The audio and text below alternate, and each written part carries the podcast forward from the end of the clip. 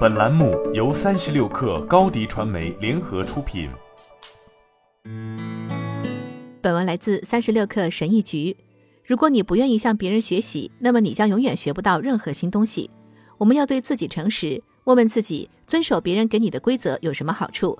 最好的情况是给你带来平庸的生活。但当你回首往事时，也不会说我对任何一件事都不后悔。我有过顿悟的时刻，在那一刻，我决定按自己的规则行事，创造一种甚至超出我最狂野梦想的生活。一起听听我的经验：一要治本，不要光治标。快速修复是你生命中的特洛伊木马。快速修复式的行为能迅速缓解疼痛，但这就像对脑子中的肿瘤视而不见，每次头痛的时候都服用止痛药一样。几年前，我决心根除问题，而不是治标不治本。我养成了更健康的饮食习惯，学习新技能，直到我能经营自己的生意，深入我的童年创伤，找出内心问题的根源。这很痛苦，但总比一次又一次的在同一个地方摔倒要好。如果你想永远改善自己的生活，必须从根本上解决问题，而不是在大伤口上贴小创可贴。二，心存感激。过去两年的疫情告诉我们，没有那么多东西是理所当然的。以前走出家门，我们看到的不是口罩之下的焦虑神情，而是一张张笑脸。我们从疫情中能学到的最好的一课是心怀感激之情。每一天，我都有意识的去感激那些小事。如果有大的好事发生，那就更值得庆祝了。从关注我所缺乏的到感激我所拥有的，我的生活发生了翻天覆地的变化。三，学会拒绝一些机会。我们生活在一个极度富足和选择过多的世界，这在人类历史上是第一次。机会多是福也是祸。如果你是中世纪一个一贫如洗的农民，那你应该抓住任何可能的机会往上爬。如今，这种心态会让你付出高昂的代价。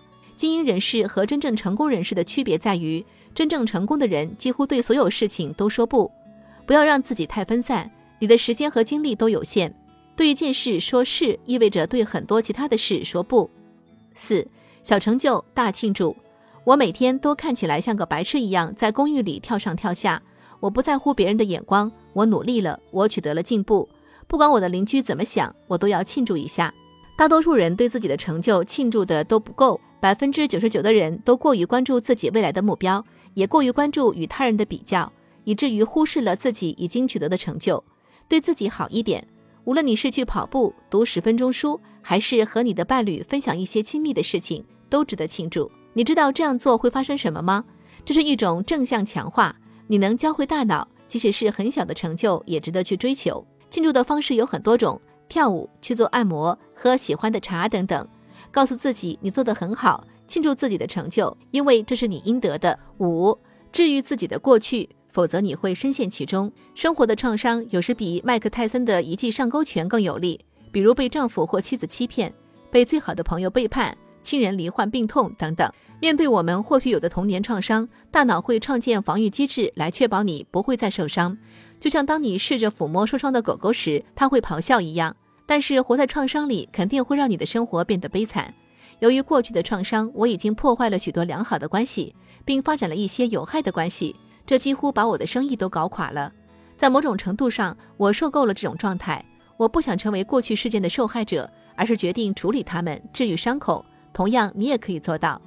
说实话，这是很艰难的、不舒服的，甚至是混乱的。你将不得不深入自己的过去和潜意识的深渊，与潜伏在黑暗中的深海怪物战斗。但当你重新呼吸时，会感觉到从未有过的轻松。你会在生命中第一次感到真正的自由和平静。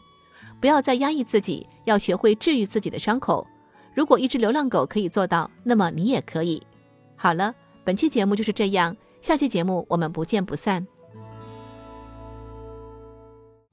你的视频营销就缺一个爆款，找高低传媒，创意热度爆起来，品效合一爆起来。